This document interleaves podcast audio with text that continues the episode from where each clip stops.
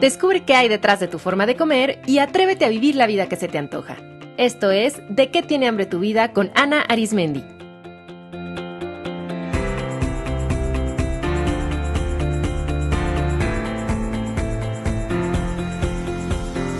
Este es el episodio número 10, Cómo amar a tu cuerpo.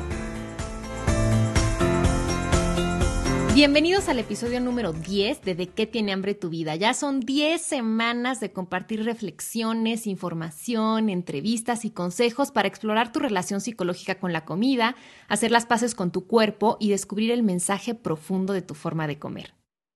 Yo soy Ana Arismendi, especialista en psicología de la alimentación, una disciplina que estudia la relación entre los alimentos, el cuerpo, la mente y las emociones. La psicología de la alimentación se concentra más en el por qué y el para qué de tu forma de comer que en el cuánto y el qué porque su objetivo es descubrir las razones psicológicas profundas que te llevan a elegir o evitar ciertos alimentos y a desarrollar ciertas conductas alimentarias. Para mí, el sobrepeso, los atracones, la obsesión con la delgadez, el ejercicio compulsivo, el hacer dieta crónicamente, no son meramente un tema de porciones, número de calorías, peso o metabolismo, sino son una gran oportunidad para descubrir quién eres, qué deseas de esta vida, a qué le tienes miedo, cómo son tus patrones de pensamiento y cómo manejas tus emociones.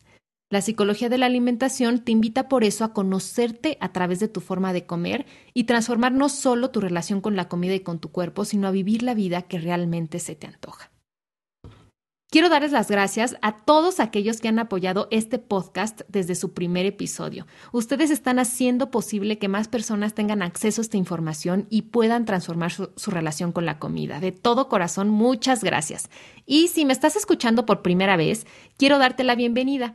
Te invito a que explores los episodios anteriores suscribiéndote en iTunes o a través de de qué tiene hambre tu vida.com, sección podcast. Ahora sí, vámonos al tema de este décimo episodio. Hoy les voy a hablar sobre cómo amar a su cuerpo. Reflexionen en esto. ¿Cómo sientes que es tu relación con tu cuerpo? ¿En general te sientes cómoda en él o al contrario constantemente desearías que tu cuerpo fuera diferente? ¿Cómo le hablas a tu cuerpo? ¿Con palabras de afecto y agradecimiento o con críticas y rechazo?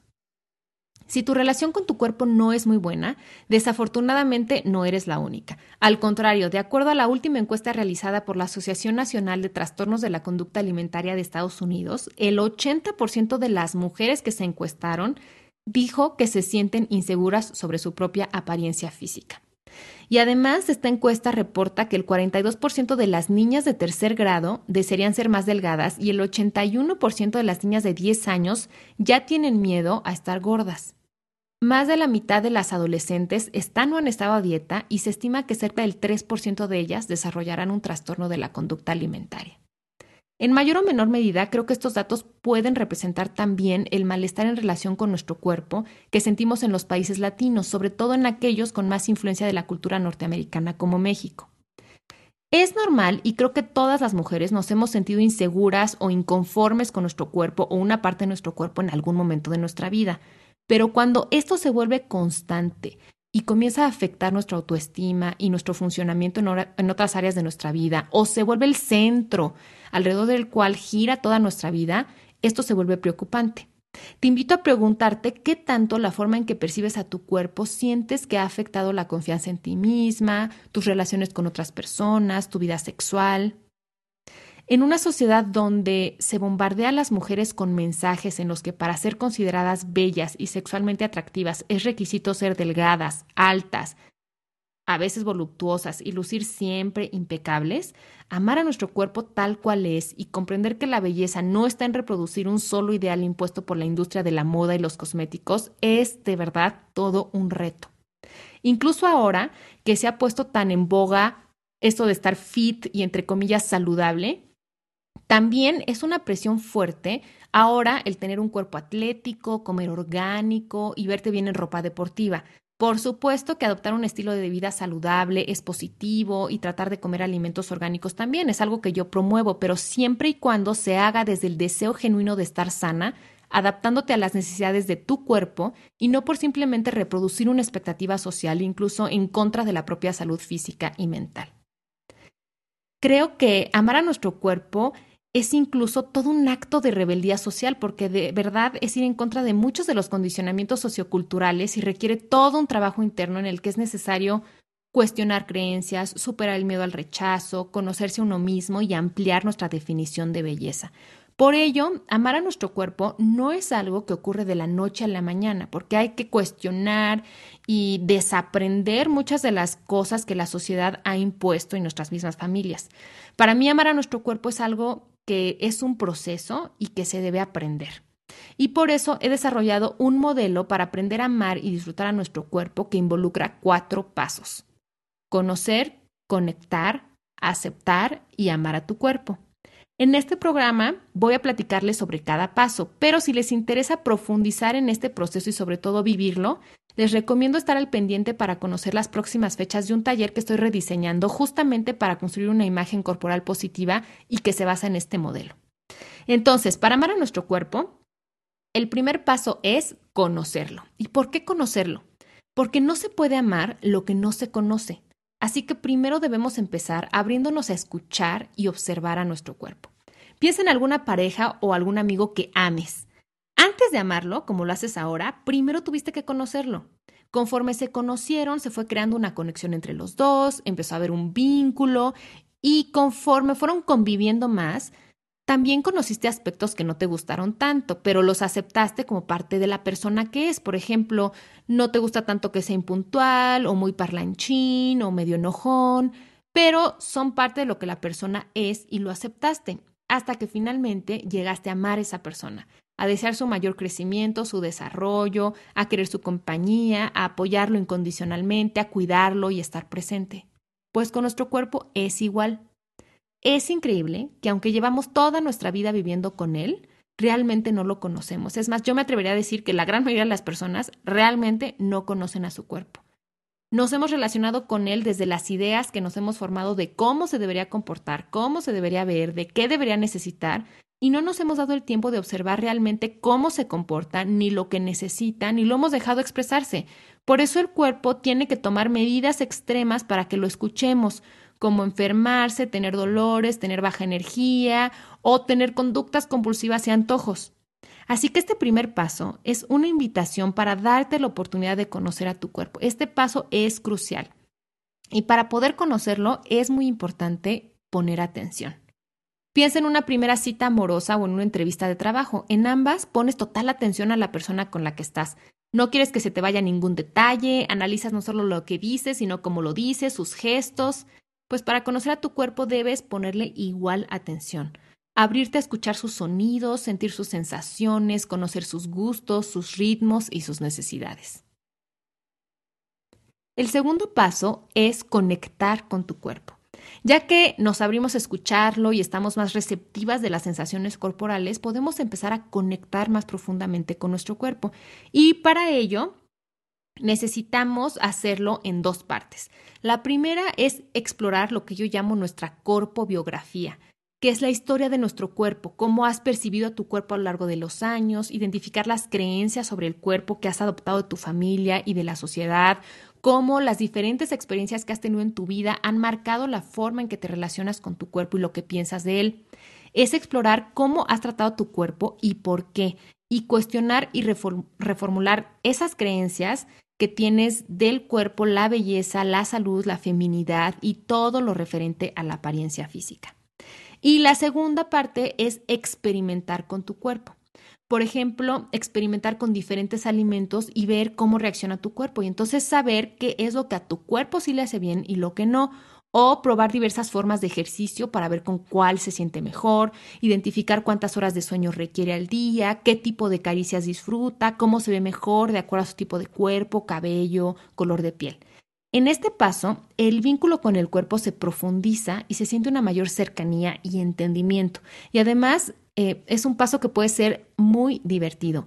Piensa en este paso de conectar con el cuerpo como si te fueras de viaje con un amigo.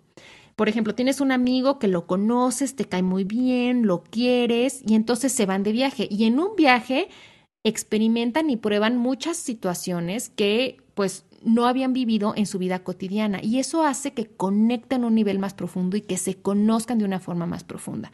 Pues en este segundo paso es justamente lo que les invito a hacer con su cuerpo, a través de diferentes experimentos, conectar a un nivel más profundo y a sentir un vínculo de mayor cercanía y entendimiento. El tercer paso para amar a tu cuerpo es aceptarlo. Y quiero empezar definiendo qué es aceptar porque es un término que suele causar confusión y que se malentiende. Aceptar significa comprender que la realidad es como es. Es dejarnos de pelear con la realidad, dejar de batallar con los hechos y simplemente aceptar que así son. En este caso, aceptar significa dejar de criticar al cuerpo, eh, dejar de desear que fuera diferente y comprender que es como es. Muchas mujeres se la viven diciendo frases como llevo años batallando con mi peso o toda mi vida he luchado contra el acné. Y utilizar palabras como batallar, luchar o pelear hacen alusión a una postura en contra de nuestro cuerpo. Es como decir que mi cuerpo y yo somos contrincantes, que estamos en guerra. Y las técnicas que se emplean en las guerras pues son agresivas y son fulminantes. El término aceptar como les decía, puede causar confusión porque muchas personas creen que aceptar al cuerpo significa resignarnos y quedarnos tal cual es. Es pensar que si soltamos las expectativas hacia el cuerpo, entonces nos conformaremos con lo que vemos, pero no es así, no es ser conformista. Aceptarse no es lo mismo que conformarse ni resignarse. La aceptación es recibir la talla, el peso, las características físicas que tenemos en este momento de nuestra vida tal cual son, sin pelearnos, sin sufrir y desde ahí actuar. Aceptarnos es un punto de arranque y resignarnos al contrario es un punto de llegada. Cuando me resigno es cuando digo, ay, ya qué, como que no hay nada que hacer. Y aceptar es decir, así es, punto. Aceptarme es poder verme tal cual soy, sin justificarme y sin sufrir, en vez de decir cosas como, ay, es que toda mi familia es de gorditos, ya que, es decir, a ver, tengo sobrepeso, es un hecho, pero quiero ser una persona saludable, verme y sentirme bien. ¿Qué es lo mejor que puedo hacer para mejorar mi salud al respecto? Incluso aceptarse no significa gustarse. Puede ser que a ti no te guste una parte de tu cuerpo, por ejemplo, tu nariz, pero que no te pelees con ella, que no te cause sufrimiento, sino aceptar que aunque no te gusta, esa es la nariz que tienes, te ha servido y le agradeces todo lo que ha hecho por ti y justamente porque amas y agradeces a tu cuerpo, verás que es lo mejor que puedes hacer para mejorarla sin sacrificar tu salud física o emocional. Aceptar a nuestro cuerpo nos ayuda a ver claramente qué es lo que sí podemos modificar y qué no, y aceptar aquello que no, e integrarlo como parte de lo que somos. Hay una gran, pero gran diferencia entre modificar tu cuerpo desde el rechazo que desde la aceptación. Cuando tratamos de modificar nuestro cuerpo desde el rechazo, toda la parte de la modificación es un sufrimiento. Y también lo que he visto es que cuando una persona logra modificar una parte que rechazaba, finalmente como el rechazo es una postura interna y de no aceptación a uno mismo, al rato va a surgir otra cosa que también te causa rechazo. Y es el cuento nunca acabar. Mientras que cuando modificamos desde la aceptación, el proceso se vuelve amoroso, placentero, respetuoso, jamás agresivo hacia nuestro cuerpo. Y podemos ver que hay cosas que sí podemos modificar y cosas que no, y estar en paz con eso. Aceptar tu cuerpo te permite integrarlo como parte de lo que eres, agradecer lo que hace por ti, quererlo sano y funcional y desde ahí preguntarte, ¿qué es lo mejor que puedo hacer por mi cuerpo? Y finalmente, el cuarto y último paso es amarlo. Amar a tu cuerpo significa generar una relación íntima con él basada en el amor incondicional. Esta relación significa que no amas a tu cuerpo solo cuando se ve como tú quieres que se vea o cuando logró llevarte a tu meta deportiva. Lo amas siempre. Lo amas por lo que es, porque existe, porque eres tú. Tu cuerpo es el sustento de tu vida, de tus pensamientos, de tus emociones. Es lo que te permite conectar con el mundo que nos rodea, el que te permite sentir placer. Piensa en todas aquellas experiencias de tu vida que hayas gozado, pues las has gozado gracias a que tienes un cuerpo. Amar a tu cuerpo solo cuando se ve como esperas sería como amar a tus hijos solo cuando se comportan como quieres. Una mamá ama a su hijo que está haciendo berrinche, ama a su hijo enfermo, ama a su hijo jugando, ama al hijo que es deportista y al que es artista. Y ese es el tipo de amor que debes buscar generar con tu cuerpo. Si te das cuenta, tu cuerpo ya te demuestra ese tipo de amor incondicional, porque lo trates como lo trates, le hables como le hables, Él siempre te regala la vida. Así que es momento que tú seas recíproca. Amar es una decisión y no es algo que nada más se dice o se piensa, es algo que se hace. Por lo tanto, implica tomar acción. Es demostrarle tu amor a través de atenderlo, cuidarlo, escucharlo, hablarle bonito, agradecerle, consentirlo, apapacharlo, disfrutarlo y darle lo mejor de ti. Algo que aprendí haciendo yo misma este proceso es que es increíble cómo no nos damos cuenta que amar a nuestro cuerpo es más fácil y placentero que rechazarlo. O sea, vivir odiando algo requiere más energía, sufrimiento, conflictos y amar es tan placentero, genera tanta paz que de verdad las invito a probarlo. Y una forma de empezar de inmediato este proceso es haciendo las paces con tu cuerpo, haciendo una tregua. Si bien no vas a amarlo de inmediato, sí puedes al menos cesar las agresiones. O sea, no hablarle feo, cacharte cuando mentalmente lo critiques y entonces contrarrestar con un pensamiento neutro. Por ejemplo, si te descubres pensando, odio este cabello, podrías decirte inmediatamente, este es mi cabello. O sea, alguna frase que no esté cargada de juicios. Tampoco te vas a mentir diciendo, amo mi cabello, es el cabello más hermoso que he visto, si realmente no te lo crees. Pero entonces di una frase que al menos esté libre de juicios y libre de carga emocional. La tregua también puede incluir evitar criticar el cuerpo de otras mujeres, dejar de consumir publicidad, revistas y programas de tele que promuevan un solo tipo de belleza. Yo te diría también y te invito que dejes de seguir todas esas cuentas en redes sociales que están obsesionadas con dietas, con ejercicios extremos o con ciertos tipos de cuerpo. No te involucres en conversaciones sobre dietas, sobre cuerpos, simplemente declara un cese a las hostilidades para la obsesión. A veces parece que todo en la sociedad gira alrededor de la apariencia y del cuerpo. ¿No crees que cosas también muy importantes? Así es que hacer las paces con el cuerpo es un primer paso que te traerá una gran paz. Te invito a experimentarlo. ¿Crees que podrías al menos probarlo una semana? ¿Una semana sin agresiones hacia tu cuerpo, hacia ti? Me encantaría saber que si lo pruebas, me platiques cómo te va con esta tregua con tu cuerpo. Me puedes dejar un comentario sobre este tema en de. Les mando un abrazo, espero que este capítulo las haya hecho reflexionar sobre su cuerpo, que les haya dado ciertas herramientas y vamos a hablar mucho más sobre este tema de la imagen corporal, que es un tema que me fascina y que creo que es muy importante. Pero mientras tanto, las invito a probar hacer las paces con su cuerpo y nos escuchamos la próxima semana.